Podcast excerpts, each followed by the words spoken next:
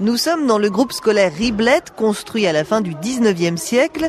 Sa cour de récréation est typiquement parisienne. Thibaut Vèvre, directeur. C'est une cour qui manque un peu d'espace, qui est enclavée et qui est euh, voilà, bitumée dans sa totalité, avec quelques platanes. Avec sa forme en boîte à chaussures et son revêtement en bitume, la cour devient rapidement un four l'été. Il nous est même arrivé de mettre en place des petits systèmes d'arrosage, on va dire euh, artisanaux, des hein, tuyaux d'arrosage, et puis voilà, on rafraîchit tout le monde comme ça, ou on arrose la cour pour la rafraîchir aussi. La mairie de Paris veut lutter contre ce qu'on appelle aujourd'hui les îlots de chaleur. Explication de l'adjointe en charge du climat, Célia Bloel. On a beaucoup euh, bétonné la ville et comme on bétonne beaucoup, eh bien les rayons du soleil euh, ont du mal à être euh, répercutés vers le ciel et la ville emmagasine la chaleur. La ville n'arrive plus à se rafraîchir, il continue à faire chaud la nuit et ça a des impacts très importants, notamment en termes de santé.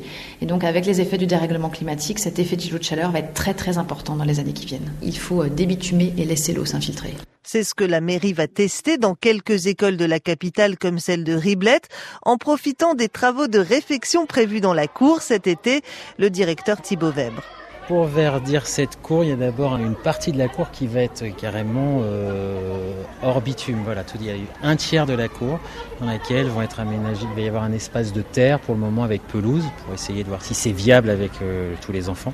Il y aura aussi des brumisateurs, une fontaine pour boire.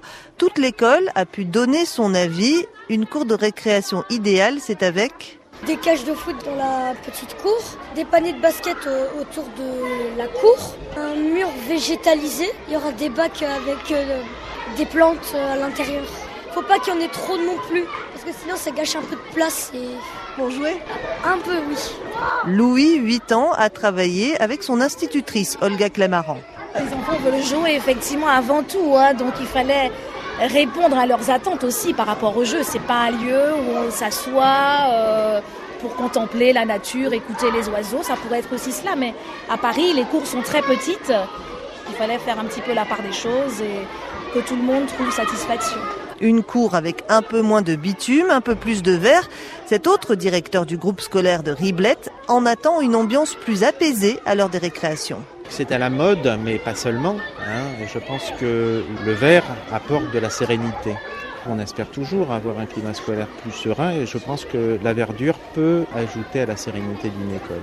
Après les espaces extérieurs, il faut maintenant aller plus loin, dit un autre directeur, et rafraîchir les salles de classe. L'école construite en 1873 est mal isolée. Pas facile de se concentrer lorsque le thermomètre grimpe. Ça devient très pénible pouvoir travailler, réfléchir, apprendre à l'école si on est dans une ambiance très très chaude. Il y a des réflexions qui sont menées sur comment, voilà, comment ce qu'on va pouvoir mettre en place pour permettre aux, salles de classe, elles aussi, d'être agréables, même quand il y a des pics de chaleur. Pour cette école, ça pourrait être des stores extérieurs qui protègent mieux le rayon du soleil plus que les rideaux euh, de classe. La mairie de Paris a lancé un plan de rénovation thermique de ses 600 écoles, un chantier complexe et coûteux qui ne s'achèvera pas avant 2030. En attendant mieux, ce printemps, chaque classe du groupe scolaire Riblet a été équipée d'un ventilateur.